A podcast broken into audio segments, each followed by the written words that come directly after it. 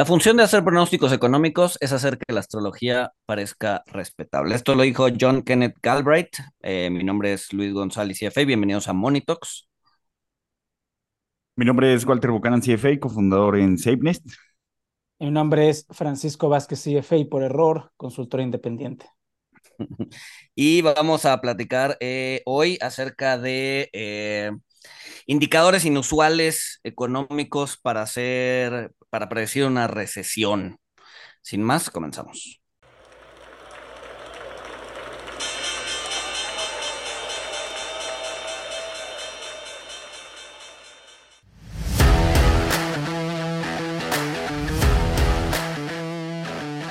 Monito, el otro lado de la moneda.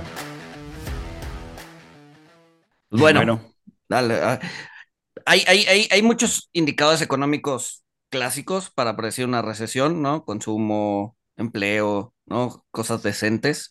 Que, que Este- todos te sirven para saber que la recesión, este, ya, o sea, ya fue, ¿no? Sí, hay, hay- la mayoría de todos. los indicadores económicos duros son ven el para pasado, predecir ¿no? el pasado. Exacto. Rezagados, son rezagados. Exacto. Luego tienes, tienes indicadores de sentimiento, ¿no? Como los PMIs, eh, encuestas, eh, confianza del consumidor, etcétera, etcétera, que intentan ser indicadores adelantados, ¿no? Eh, pero pues al mismo, al mismo momento en que son encuestas, pues luego la gente cambia de parecer y pues resulta que la confianza del consumidor sube y pues, no pasó absolutamente nada, ¿no?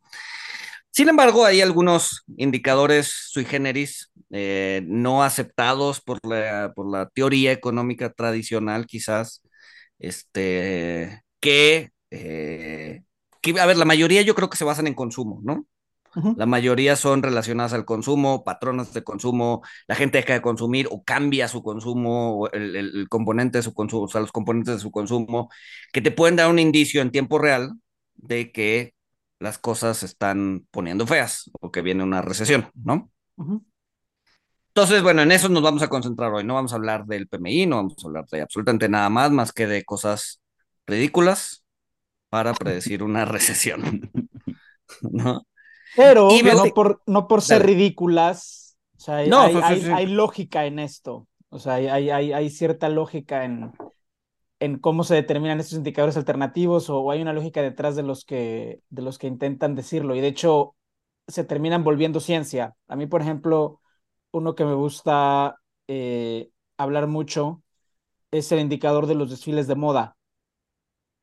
Eh, que los, la moda pues, obviamente va cambiando de color, ¿no? Eh, a veces eh, presentan colores más claros, a veces presentan colores más oscuros, eh, a veces presentan más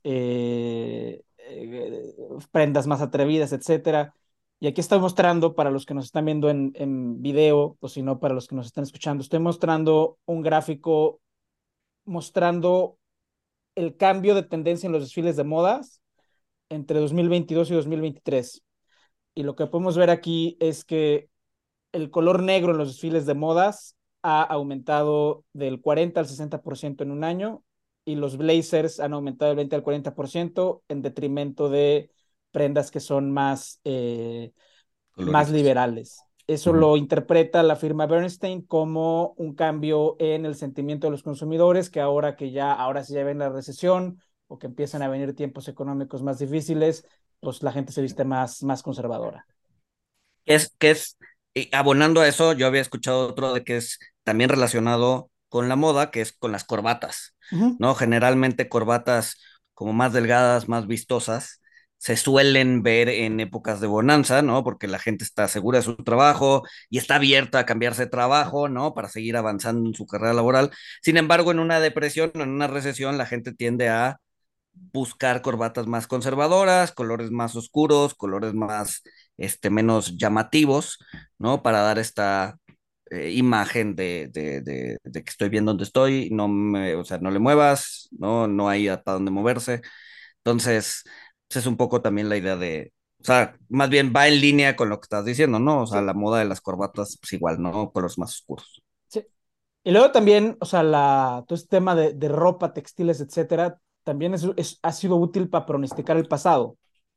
O sea, para saber qué so- sociedades eran más prósperas o para saber, o sea, hay, hay un tema de arqueología económica que se mide pues, por textiles básicamente eh, y te permite ver qué tan próspera o no era, era cierta sociedad. O sea, eh, hay, hay, hay, un valor en los textiles más allá de lo, de lo anecdótico. Sí, claro. No, este, este, esta idea del morado, ¿no? El morado, o sea, una sociedad con morado, que se vestía de morado en una sociedad bastante próspera porque era un, un una forma, o sea, un color muy complicado de, de, o sea, naturalmente hacerlo, ¿no? Porque venía de un caracol y la fregada, ¿no? Que era muy, era muy caro y era muy complicado tener ropa morada, ¿no? Sí, sí, sí, sí. La prosperidad del Valle de Oaxaca, cuando había prosperidad ahí, dependió del color morado en las cortes europeas, básicamente. ¿Qué otra? A ver, hablando de, estás en, estás en Midwater. Encontré uno interesante, eh, que, o sea, la, lógica estuvo interesante porque yo dije, bueno, pues eh, me imagino que eh, los, los booms y los crash económicos, pues algo tendrán que hacer con las apuestas. Y lo que encontré, o sea, sí, sí hay un paper que se puso a ver las apuestas como de 2007 a 2011, o sea, pero todas las apuestas, todos los comportamientos de, de apuestas. Eh, y ellos llegaban a la conclusión de que no cambiaba mucho el, porcentaje de la gente que apuesta. Pero ya entrando a las entrañas del estudio, sí encontraban que eh, pues las apuestas en las maquinitas de casino o en casinos disminuían durante la recesión, o sea, disminuyeron durante la gran crisis financiera de 2008, pero esto se contrarrestó porque había muchas más personas comprando boletos de lotería. Entonces, eh, ¿cuál fue su conclusión? Su conclusión fue que cuando hay tiempos difíciles, o sea, cuando la economía está en, mal estado, cuando estamos en una recesión o en una eh, depresión, pues hay más gente pues buscando obtener una, ganar una cantidad grande de dinero con un billete de lotería, desembolsando poco, ¿no? Entonces sí, dejaban de ir a los casinos, este, pero pues empezaban a comprar más boletos de, lotería, o sea, lo, cual me hizo sentido, pero en el agregado de apuestas, digamos que eh, el porcentaje de personas se mantiene igual. Y lo que encontré en Estatista es que sí, el, número de casinos en Estados Unidos viene la estadística de, de 2005 a 2021. Eh, sí disminuyó un poco de, en 2008, 2009, 2010, eh, y ya después, pues sí, cuando, cuando ya había pasado la gran crisis financiera, en, en 2013 volvieron a incrementar el, el número de casinos. Porque al final de las maquinitas, el payout, o sea, sí terminas gastando más, de 25 centavos a 25 centavos, sí terminas gastando más, pero el payout no es tan grande como, como en una lotería, ¿no? Termina, o sea, al final del día ganas 100 dólares, 200 dólares, salvo que le pegues así al grande, que son mil dólares, 10 mil dólares, ¿no? En una lotería, pues son, estamos hablando de millones de dólares, ¿no? Sí, sí, pues o al menos de cientos de miles, ¿no? Exacto. O sea, que, que, que, es, que es un mero efecto esperanza. Este, ah, perdí mi chamba, este, estoy súper endeudado. Pues a, a ver si con este billete de lotería cambia mi suerte. Exacto, exacto, exacto, exacto. Que bueno, en relación a, en relación a vicios, ¿no? O sea, al, parecer, el, tema de las apuestas, pues sí, o sea, uno no apuesta en el, en el, en el, en el casino, apuesta en la lotería, pero lo que sí hay una bajada importante son en, en, en, en otros vicios, ¿no? Por ejemplo, consumo de alcohol en bares tiende a bajar, tiende a subir el consumo de alcohol en, eh, pues en la casa, ¿no? O sea, igual y eh, te sale más barato ir a comprar un Six ahorita que las, que las Bot Light están en super oferta porque pues nadie las quiere. Este, e, es, entonces, este, pues vas y compras tu Six de Bot Light, aunque sea woke, este, pero ya las consumes en el bar, ¿no?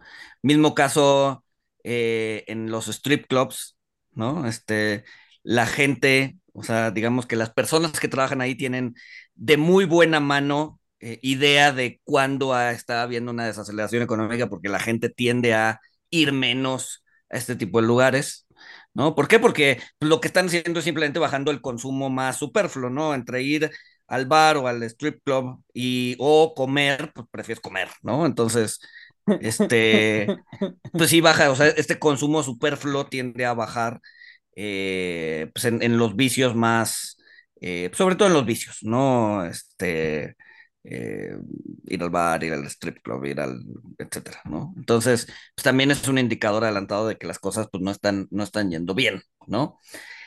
Sin Pero embargo, Adelante. dale, dale, dale, no, no, no, no, no, Ah, no. sin embargo, sin embargo, encontré una que es, es casi como, como, como va en sentido contrario, que es el precio de las palomitas en el cine, ¿no? Se supone que en la recesión el precio de las palomitas, eh, a ver, menos gente va al cine, ¿sí? ¿Por qué? Porque es una, es una, eh, Suntuario, es, de, es un lujo que te pues es, es un lu- lujo ir al cine, ¿no? Prefieres, prefieres ver eh, Hombres de Negro 1 en, en, en, en, en Canal Canal 5, 5. cabrón, ¿no? el, extre- el estreno de Canal 5 de la semana, este, que ir al cine, eh, pero los cines para, o sea, como no pueden eh, subir el precio del, del, boleto porque pues, menos gente iría, entonces lo que hacen es que suben el precio de las cosas asociadas a ir al cine, como en las palomitas, ¿no? Entonces, para buscar ampliar sus márgenes o que sus márgenes no caigan tanto, ¿no? Entonces, eh, en una recesión el precio de las palomitas tiende a subir porque la menos gente que va al cine, pues igual es gente con más poder adquisitivo que sí se puede dar el lujo de pagar unas palomitas. Eh, y entonces pues te encajan las palomitas a mayor precio para que el, el- el- el cine o, o la cadena de cines no pierda tanto por la baja en la demanda por, por, por ir a ver películas, ¿no? Se me hizo interesante también ese, ese dato. Obviamente, ya que la suben, pues no los vuelven a bajar, pero, Sí, sí, pero ahí está. Pero eso habla también de lo, o sea, el- porque al final cuando te hablas de una recesión, tú hablas de una caída generalizada de la economía. Pero si lo que pasa es que cambia la canasta de consumo, ¿no? Como en el caso de las de los bares, que dejas de ir a un bar y te las empiezas a poner de buró con licor barato. em, eso es algo muy difícil de capturar en el agregado de unas cuentas nacionales o de un indicador económico. O sea, son casi, casi como recesiones silenciosas o recesiones en cierto nivel sectorial eh, que no alcanzas a ver y eso, y eso vuelve la, la realidad mucho más compleja. Porque pues sí, o sea, si, si a lo mejor el sector de bares en una ciudad o en una región o en un país, pues sí les empieza a ir medio mal, pero a la marca que vende licor barato, que pues ahorita ya, más bien a la gama de la marca que vende licor, a la, a la gama de precio bajo, pues le va a ir súper bien. Eh, y eso Sí, pues, son- no- al final, al final del día son, son indicadores anecdóticos, ¿no? Ujú, O sea, que no se pueden agregar en un indicador general. ¿No? Y es ahí donde los, o sea, y, y obviamente esto no es eh, recomendación ni de compraventa, ni de nada, ni nada. Eso es, eso es donde los stock pickers eh, en- eh, pueden tomar tendencias grandes que les pueden ayudar. O sea, si tú eres un stock picker y entiendes que el patrón del consumo está cambiando y que a lo mejor el, las empresas de licor barato les va a ir muy bien, pues bueno, pues pones una puestita ahí a favor de Te pones largo, acciones pon- de largo tonalla. largo tonalla. Ajá, ajá, ajá. Pero es anecdótico y es muy riesgoso, obviamente, de nuevo, no, no, no, no es recomendación de nada. Sí, Y, eh, a ver, y, Eh, y el- dado, que es, dado que es anecdótico, es de una muestra pequeña, ¿no? Porque tienes varias anécdotas de varios lugares, o sea, no necesariamente es una muestra representativa, entonces eso lo vuelve riesgoso porque es una estadística que te puede mentir porque tienes una muestra pequeña que no necesariamente es representativa de todo lo que está pasando en Estados Unidos o en México o en el mundo, ¿no? Sí, es algo muy, muy cualitativo, ¿no? Sí. Otro que Sí. yo vi, perdón, adelante, adelante, adelante, adelante. Ah, es que iba a decir que, que el contrario, o sea, el contrario a las ventas de licor barato, o bueno, del otro lado del espectro, pues es, es, es la venta de, de botes, ¿no? Este, cuando, cuando las cosas van bien y los managers están cobrando este, buena lana y los especuladores están ganando buen dinero, este, pues se compran sus yates, se compran sus, sus botes, como Jeff Bezos, que compró su super yate, eh, pero pues definitivamente cuando las cosas empiezan a salir mal, este, pues quien, quien tiene que salir a vender eh, pues los yates o los relojes de lujo eh, o los Lambos, eh, pues sí, en, en estos tiempos pues van a ser los bicis y los crypto bros, ¿no? No, no creo que a Jeff Bezos le afecte mucho No, la no, siguiente obviamente recesión no. y tenga que vender su bote, güey. Bueno, quién sabe, o sea, si vieras que Jeff Bezos tiene que vender su bote, No, pues significaría, significaría que sí hay graves problemas, ¿no? La cambia por una guachinanguera, güey. lo que haces con el bote, güey. A ver, más bien, si Jeff Bezos tiene que vender su bote, nadie se lo va a comprar, güey. Sí, sí, sí, sí, sí. No, a lo mejor sí, a lo mejor BlackRock, quién sabe. O algún, algún ETF de este, activos alternativos, a lo mejor los que compraron el avión presidencial. Si Jeff Bezos vende su bote, lo debería de comprar un Estado-Nación hundirlo para que haya coral y se vaya regenerando la vida marina y el ecosistema, güey. Bueno, creo que yo creo que hay formas más baratas de regenerar el coral. No, no, no, no, no. hundiendo. un No, no, no, ya sé, pero que hundiendo el, o sea, puede, puedes, Ah, puedes hundir otro barco y no el de Jeff otro barco más barato. Es venta. Oye, yo otro indicador que vi, eh, que es reciente además, y que a lo mejor nos trae de, a, a- cierto indicador que, que yo creo que es lo, lo que va a ir pegando.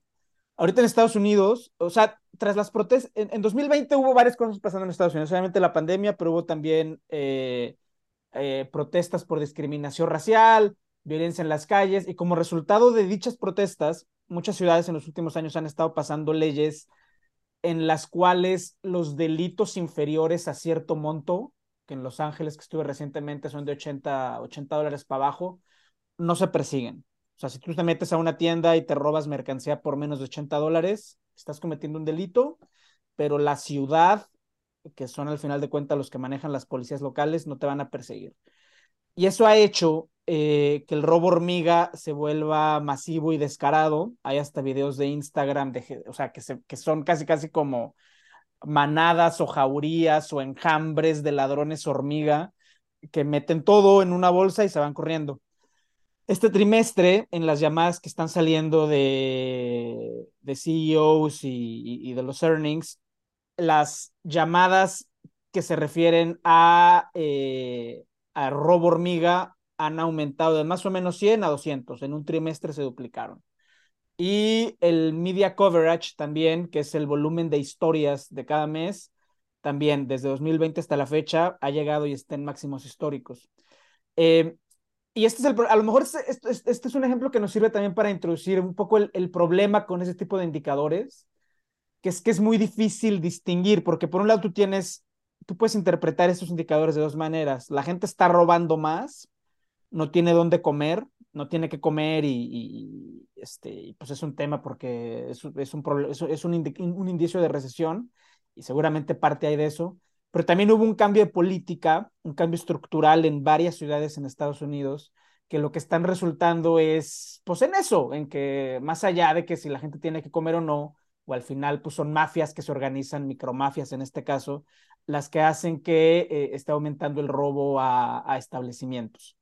Eh, pero lo que sí es importante aquí, yo creo, es ahora con la, con la capacidad de procesamiento de datos que hay, las llamadas, las llamadas se vuelven más importantes, los earning calls o las llamadas con CEOs o con CFOs se vuelven más importantes, porque al final ya interpretar estados financieros pues, lo, hace ya las, lo hacen ya las máquinas, o sea, ya el, el valor agregado que puede haber ahí de un analista calculando ratios es muy menor pero interpretar lo que te está diciendo un CEO, el tono en el que te lo está diciendo el CEO, lo que le pone atención, lo que al final somos humanos y al final un earnings call pues es una, es una historia y escuchar esa historia, interpretarla, etcétera, destilar lo que es importante de esa historia, se está volviendo también cada vez más en indicadores anecdóticos o indicadores alternativos que, que se pueden aprovechar para predecir o recesión o presión en ciertas compañías. Sí, claro. Sí, claro. Ahora, en línea con, con el robo, eh, yo encontré otro que es el secuestro de mascotas. El secuestro de... Secuestro de mascotas. Porque, a ver, es, es, o sea, obviamente aumenta el secuestro de mascotas. O sea, no es, es- o sea, no es un delito tan grave como secuestrar a una persona. Entonces, igual y no enfrentas eh, pues, tanto tiempo de cárcel o, o- o la pena es menor si te agarran. Pero, este, pues hay mucha gente que pues, si le secuestran a su perro, está dispuesto a pagar, no sé, 500, mil dólares o lo que sea Sí, para sí, que le regresen a su perrito, ¿no? Entonces, pues es una forma de generar cierto ingreso este, sin, eh, pues, sin, sin tener una consecuencia tan fuerte eh, enfrente, ¿no? Que es el secu- secuestrar a una persona, ¿no? Entonces, en un downturn, en, un, en una bajada económica, el secuestro de mascotas tiende a aumentar. ¿Cómo mides eso? ¿Quién sabe, güey? Chale, ¿no? O sea, es- es secuestrar mascotas hasta yo sé que está mal, güey. Me hiciste, hiciste que me recordara, eh, que me acordara de una película muy buena que trata de eso, que se llama Seven Psychopaths. Este, que, que justo, o sea, son unos güeyes que pues, no tienen lana y lo que hacen es secuestrar perros de gente rica para sobrevivir. Está buena, si no la han visto, está buena. Sí, sí, sí, sí, sí, sí, sí. O sea, yo he conocido gente que ha pasado por eso. O sea, y que sí ha O estado. sea, hace- ha tenido que secuestrar perros de gente No, no, rica. no, no, que le han secuestrado a su mascota. Este, y, y sí, y, y, y, y sí paga y, y, y le regresan No, a su mascota. O sea, sí, sí, o sea, sí, sí, claro. O sea, es, es, o sea, es, un- a la- a la familia, ¿no? Que le hayan secuestrado a, a Manchitas, güey. Chale, güey. Claro. Entonces, Chale, güey. pues sí, tiende, tiende, tiende a subir eso, ¿no? Otra cosa, otro que se me hizo interesante, que ese creo que está un poco, a ver, no, no, no es, no es un indicador eh, común, pero es un de estos indicadores inusuales, yo creo que es el, el de los más usuales, que es el, el, el de, el de labiales, ¿no? El, Ese es buenísimo. O sea, Ese es clásico cuando- ya. cuando aumenta, o sea, cuando viene una recesión, los eh, labiales o, o la, la- la venta de labiales tiende a aumentar, ¿no? Dices, pero a ver, si hay una recesión, ¿por qué tiende a aumentar la venta de, de- de labiales?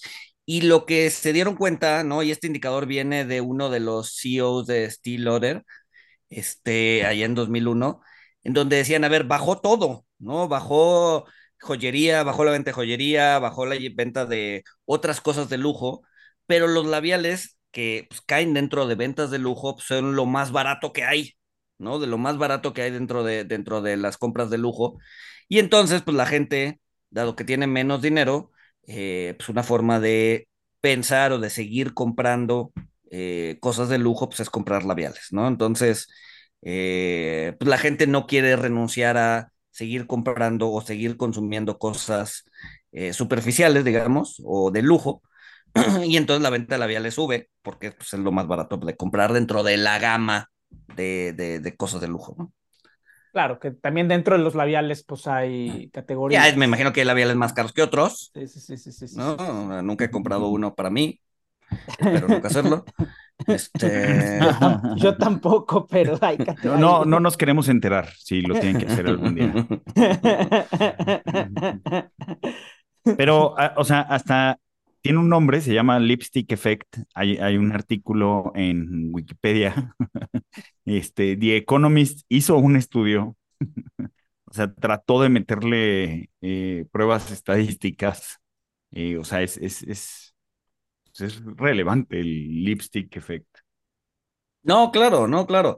Y por ejemplo, uno que puse en, en Twitter hace algunos, hace algunos días que fue el de la venta de cajas de, de cartón, ¿no? Que tiene que ver mucho con comercio internacional. O sea, también tiene, o sea, sí, sí tiene una lógica detrás, ¿no? De, de, o sea, no, a, a ver, me imagino que algunas son correlaciones espurias, ¿sí? Pero me imagino que hay otras que no, que hay otras que tienen una, una, una razón detrás de ser. Y la, la caja de cartón es una, ¿no? O sea, aumentan cuando hay un boom económico, bajan cuando hay una recesión o una desaceleración económica. Sí tiene sentido porque tiene que ver con el comercio internacional, tiene que ver con eh, qué tanto eh, la, los países importan, exportan, etcétera, etcétera. Pues hace sentido que en una, que en una desaceleración, pues esto baje y por lo tanto el consumo de cajas de cartón baje, ¿no? Y al Sí, final claro. también es una muestra de cómo se, o sea, yendo a tu punto de correlaciones espurias, este tipo de indicadores también es una muestra de cómo se construye realidad. Porque algo que a lo mejor empieza como correlación espuria, si el suficiente número de personas relevantes lo cree, es. O sea, mm, no se me ocurre. Termina en una ejemplo. profecía autocumplida. Exacto, exacto, exacto. O sea, em, no sé, el famoso Big Mac Effect del Economist, ¿no? Que, que es el que te dice si una moneda está apreciada o depreciada.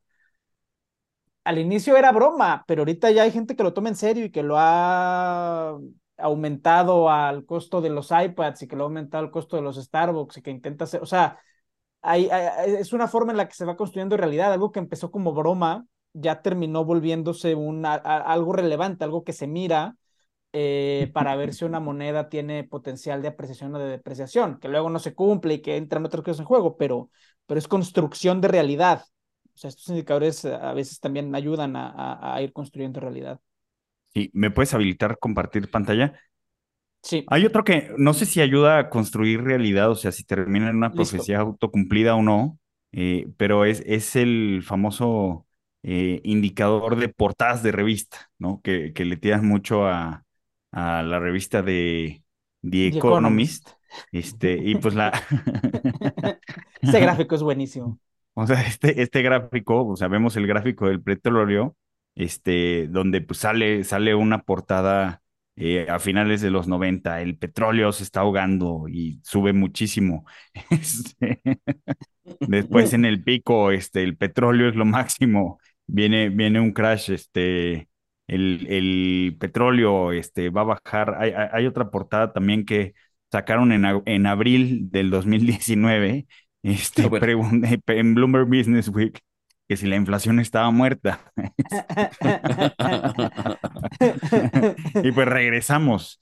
Entonces, eh, o sea, mucha gente toma, toma este indicador y cuando, cuando ven así que sale este, pues alguna empresa en la portada de alguna revista, como por ejemplo Elizabeth Holmes en Forbes. es el beso de la muerte, ¿no? Ajá, es el beso de la muerte.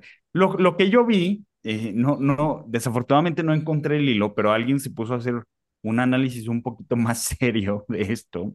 Y lo que él decía es que, eh, o sea, él, a él le servía este indicador, pero de ciertas revistas, porque de las revistas que son enfocadas a los mercados, pues todo el tiempo están sacando en portadas CEOs de empresas o tendencias, que algunas sacaban, otras no, entonces no es un indicador confiable en las revistas de negocios, pero en otras revistas que no, que no tienen tanto que ver con el mercado accionario y que de repente ves que sacan una nota o una portada de algo económico, por ejemplo en Vanity o no sé, en alguna otra. Vogue. Ahí, él sí lo tomaba un poquito más como, como indicador contrario, pero de todas formas es algo sumamente, eh, pues sí, cualitativo, que no sé si, o sea, si termina en profecía autocumplida de, no, The Economist ya dijo que, están que el petróleo va a subir, entonces todos vamos a shortear. Sí, claro. Como, ah, bueno, e, el, el, indicador alternativo por excelencia, que no tiene que ver con consumo, que es de, que es de sentimiento, pues es Jim Cramer, ¿no? Sí, Sí, bueno, sí, sí, sí. Sí, claro. Sí, claro. Tan, tanto que hasta hay. Este, ya hay ETFs que lo. Ya hay ETFs que replican, o sea, largo o corto. Y Jim Cramer, que dijo que estaba larguísimo Apple. Entonces hay que, hay que ver en un año a ver cómo está. Pero yo de tu punto, Walter, de, del. O sea, yo lo veo, por ejemplo, en las. O sea, en las revistas, o sea, que te da más un pulso de qué empresa va bien.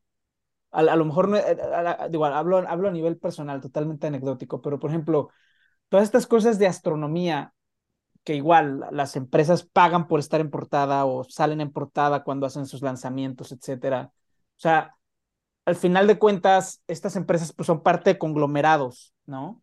Eh, y hay una empresa ZWO que es la que está arrasando con el mercado de aficionados, que es China. Y pues tú ves el, o sea, te vas a al precio de la acción de ZWO y, les va muy bien en todo lo que es venta de venta de equipo óptico en general, desde bélico hasta para aficionados. Entonces, o sea, no sé, como que hay algo en, o sea, como que entender a las comunidades y más ahora que, que, o sea, con las redes sociales cada quien encuentra su propia comunidad y cada quien encuentra su nicho, etcétera.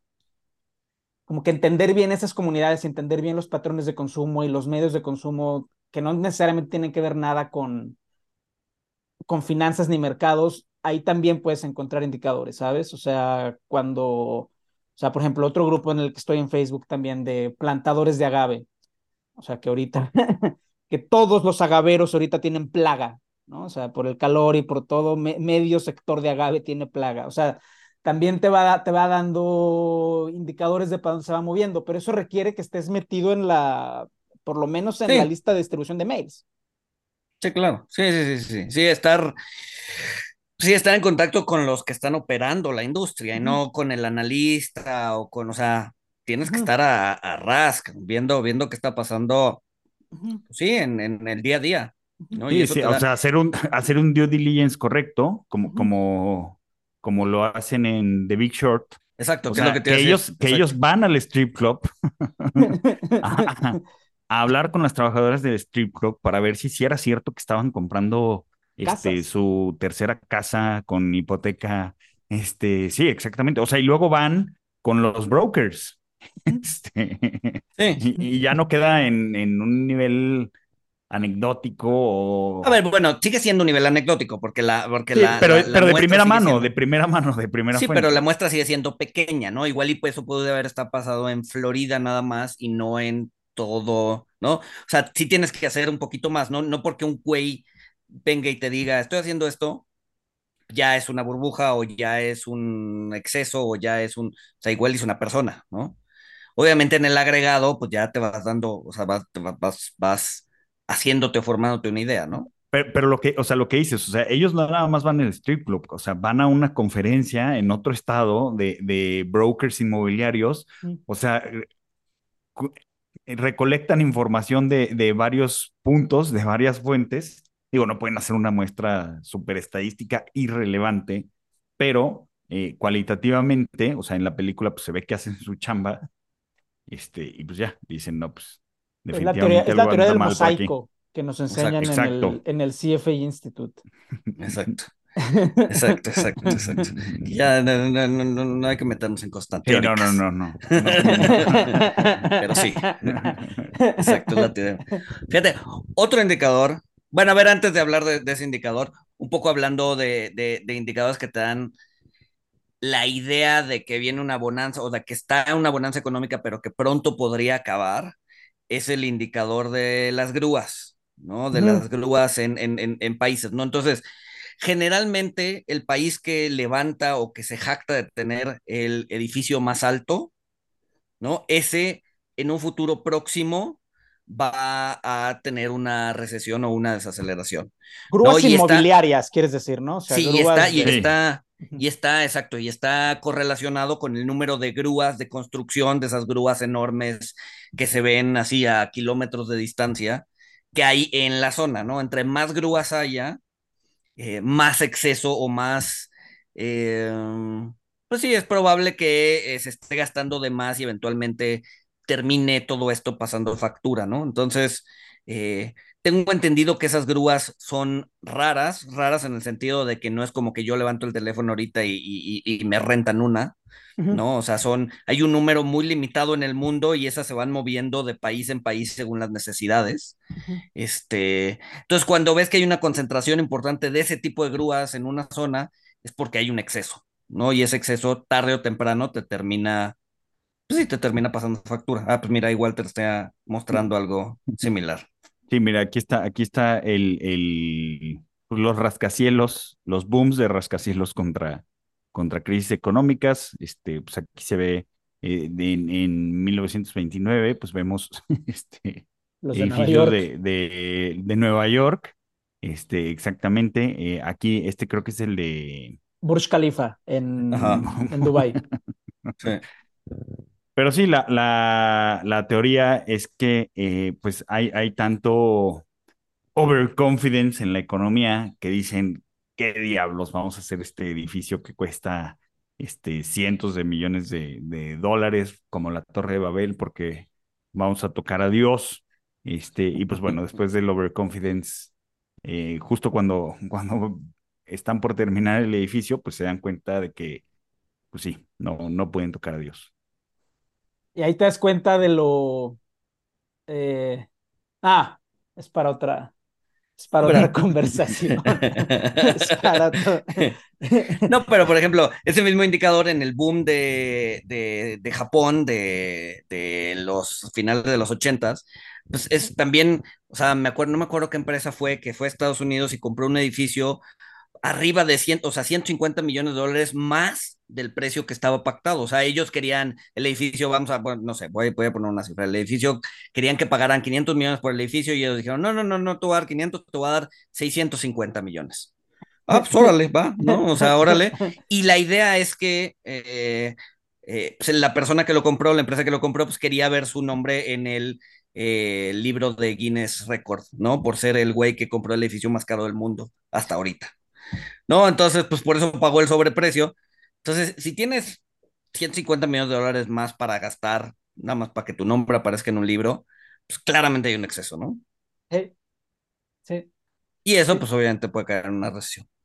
Otro indicador de esos en ese sentido es este tanto, la, tanto el volumen de actividad como la como los precios pagados de subastas de arte.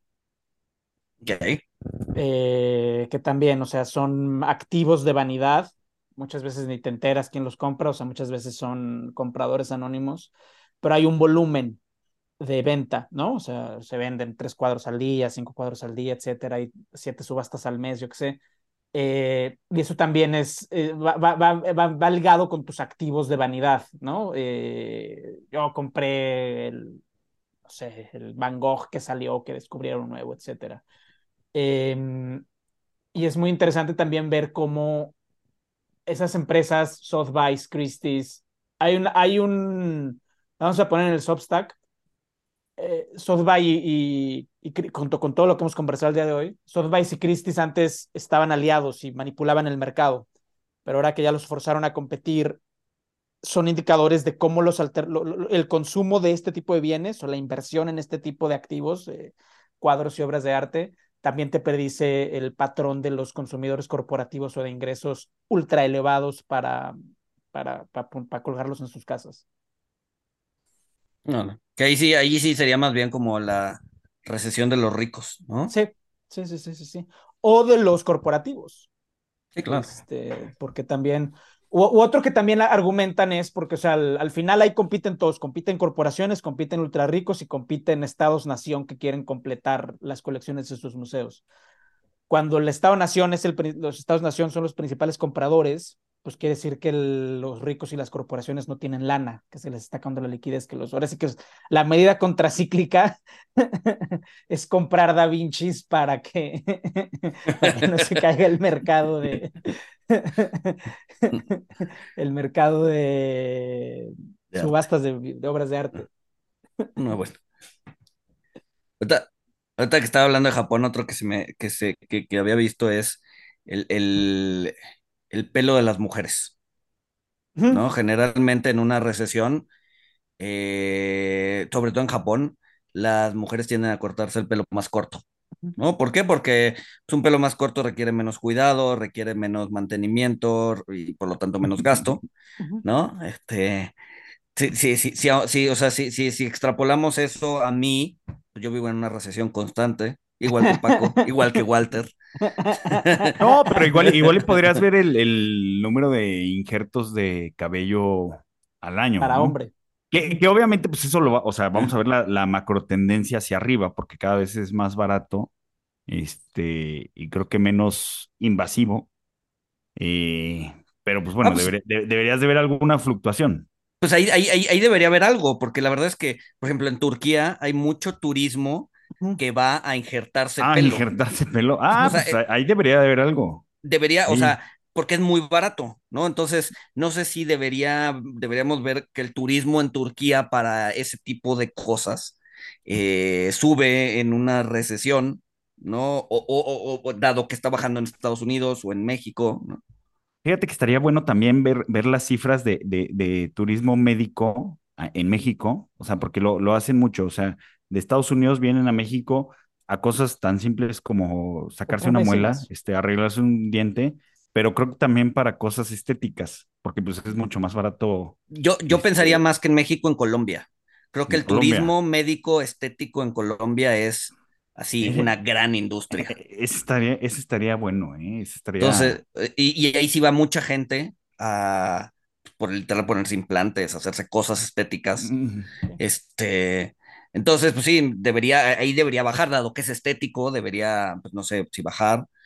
O, su- o, o- o subir, ¿no? En el caso en que no me la voy a hacer en Estados Unidos, me la voy a hacer a Colombia. Como que no me queda claro si debería bajar o subir. O sea, debería, es que debería de ser algo mosaico, ¿no? Para, para, o sea, como para tener el, el dibujo completo. La otra que salió hace un par de años, cuando, hace un año y medio, cuando Powell empezó a subir las tasas de interés, fue yendo a este tema de cirugías estéticas, el, ¿cómo se- no sé cómo se dice en español, el Brazilian butt, o sea, cuando se ponen, cuando se quitan grasa de las caderas y se lo ponen en las nalgas, este, en Dominicana, al parecer es, o sea, al parecer Dominicana es el paraíso para hacerse eso. Ah, sí. Entonces- Sí, alguna vez, y, no sé si en relación con esto, pero alguna vez hace un par de años sí vi como fotos de gente que estaba yéndose, o sea, la línea para abordar un avión, ¿no? Este, y literal eran puras chavas, ¿no? Que claramente eh, que se fueron a hacer, que se fueron a hacer esa operación a Dominicana, güey. Se regresaban diferente, abordaban el avión con cierta forma, este, y regresaban con, ok. No, no, no, lo- o sea, lo- o sea, llenan aviones, güey. Y luego, como Sí, sí, obviamente no pueden caminar, saturan el servicio de silla de rueda de los Ah, sí, aeropuertos. No, seguro, a ver, si hay, si hay, si hay agencias para sacar tu visa, este, o hasta tu pasaporte, pues seguro, seguro hay agencias que te arman todo tu, tu tour de Brazilian Bot, ¿no? Hay, hay, hay otros indicadores que, o sea, son, son más lógicos. Miren, por ejemplo, Espérame, encontré espérame, este. espérame, pero déjame, déjame terminar con el, con el de Brazilian Bot, yendo a tu tema de teoría del mosaico. Eh, porque cuando Powell empezó a subir las tasas de interés, eh, todo el mundo dijo, no, ya, se acabó el Brazilian Bot, recesión, eh, ahora sí, ya bien, etcétera. Pero de hecho empezó a subir más, porque la moneda dominicana se empezó a depreciar respecto al dólar. Entonces era más barato. Salía más barato en moneda dominicana, que ahorita no sé cómo se llama.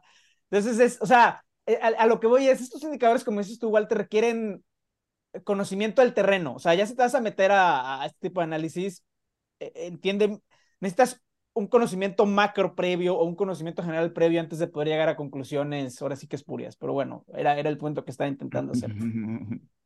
Sí, sí, claro, to- to- totalmente de acuerdo. O sea, tienes que ser como los güeyes de, De The Big Short. y, y hacer la chamba, o sea, hacer la chamba este, bien. No, iba, iba a comentar este que pues es más lógico, pero o sea, sí, sí me sorprendió un poquito lo marcado que está. Es el, es el, los millones de botellas de champán que se venden en el mundo.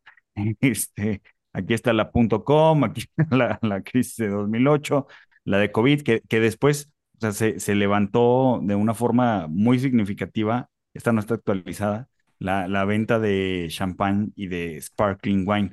Ahora, sí, e- e- esa gráfica que puse es solamente de, de champagne, porque si vemos las ventas de sparkling wine, de vino espumoso y champagne, o sea, no, no se ve tan marcada la caída. Entonces pasa lo que dices, Paco, tienes que tener un conocimiento porque a lo mejor bajan las de champagne, pero Sí, pero suben las de vino espumoso. Ajá, es más compras- barato. Exactamente, o sea, Sí, es un hay- cambio de.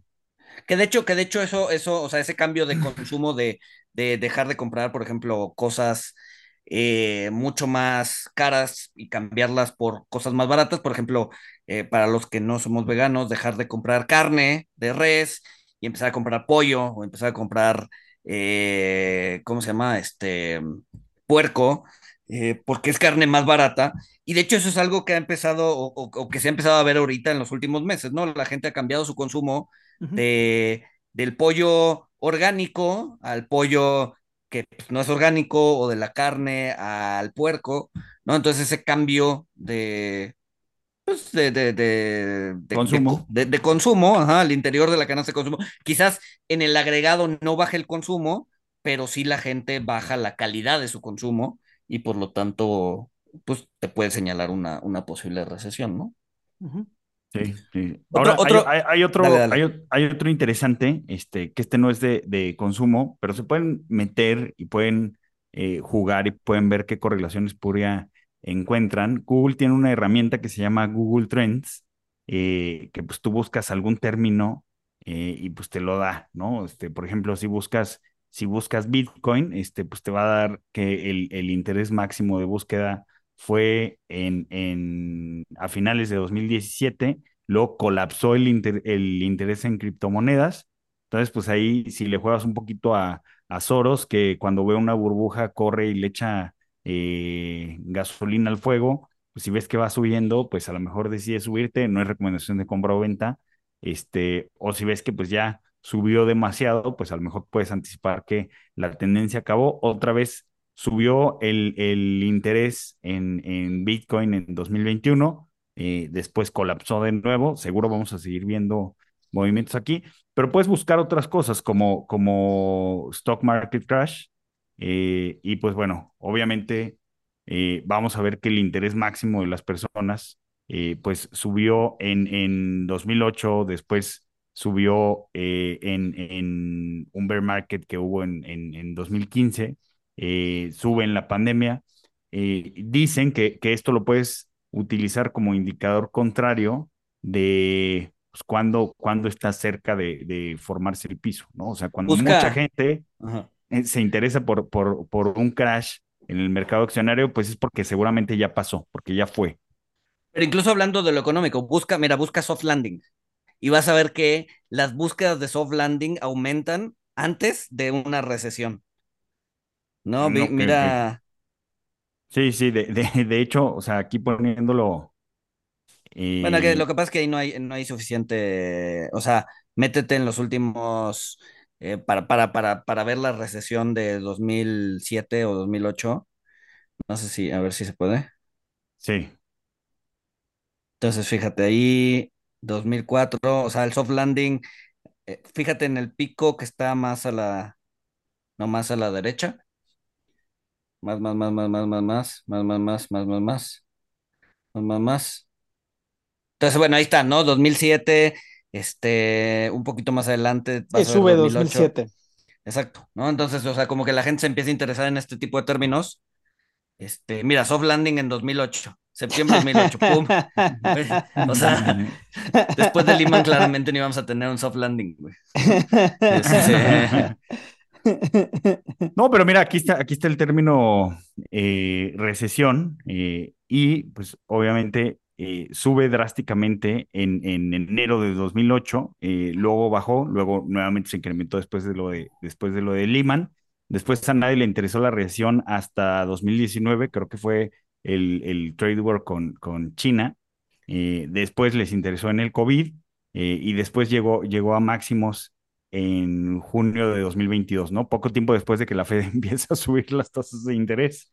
Este, pero bueno, todo, todo tiene sus matices, ¿no? Porque en, en, el caso de Bitcoin y en el caso, por ejemplo, de Recession, pues vemos, vemos cómo el interés a lo largo del tiempo va incrementando, pero no, no, no podemos eh, olvidar eh, que eh, pues cada vez, obviamente, más gente, hay más gente que busca en Google. Eh, y por lo tanto, pues esto, esto causa, o sea, estos, esos datos que nos dan, pues no, no están estacionalmente ajustados o no son, bueno, no sé cómo estén hechos, la verdad. Este... Tengo otros dos que se me hicieron interesantes. Uno es eh, que en una recesión o en una desaceleración económica, lo, el, el, ejército tiende a incrementar sus, eh, sus anuncios para que la gente se, se meta al, al, ejército, ¿no? Lo cual hace un poco de sentido porque, pues, menos chamba, si en el ejército te dan tus tres comidas al día, te pagan, este, entonces, pues tiende a incrementarse eso.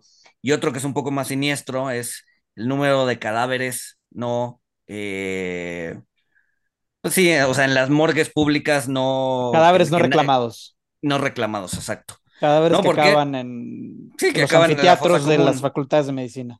Exacto. Tienden a incrementarse el número de cadáveres en una recesión. ¿Por qué? Porque pues enterrar a tu muertito cuesta y no tienes dinero. Entonces, pues bueno, ya que lo entierren en la fosa común o que se vaya a la ciencia, el punto es que la gente tiende a reclamar menos a sus muertitos cuando hay una recesión. Entonces, si empezamos a ver cadáveres apilándose en la calle, fuera de la morgue, no es Reynosa, es una recesión. No, bueno.